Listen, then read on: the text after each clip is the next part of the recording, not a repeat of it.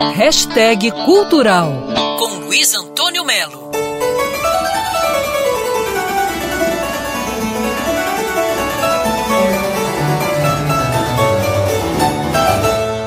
Há muitos e muitos anos atrás eu fui a Guaratiba assistir a um recital de cravo. A ideia era o seguinte: pô, tem um cara lá chamado Roberto Regina que é fera, é um cientista do cravo.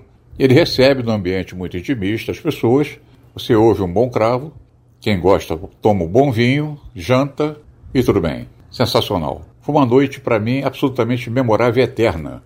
E para minha surpresa, agradabilíssima, estou sabendo agora que Roberto de Regina vai comemorar 95 anos em grande estilo. Ele vai fazer, com a coro da Camerata Antíqua de Curitiba, que ele fundou, dois grandes recitais. Quarta-feira, dia 20 agora, no Teatro da UF, em Niterói, e no dia seguinte, dia 21, na Sala Cecília Meirelles.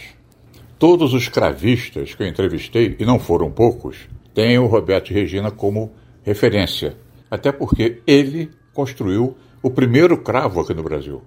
Além do mais, ele é médico anestesista, exerceu durante muitas décadas e é também um exímio artesão. Ele constrói miniaturas desde pequeno e fez até um museu que é aberto para o público, esse museu de, claro, de miniaturas, chamado Museu Roberto J. Ribeiro. O nome é uma homenagem que ele fez ao administrador do sítio. Tem uma lá que eu quero conhecer, que é o 14 bis de Santos Dumont, e o Kit Rock dos irmãos Wright. Essas duas miniaturas eu quero ver. Enfim, caros ouvintes, eu acho que Roberto e Regina merece toda a nossa reverência ao vivo, lá, Teatro da UF, quarta-feira, 8 da noite, dia 20, e no dia seguinte, Sala Cecília Meirelles, dia 21. Luiz Antônio Melo para Band News FM.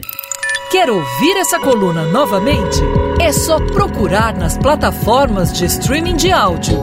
Conheça mais dos podcasts da Band News FM Rio.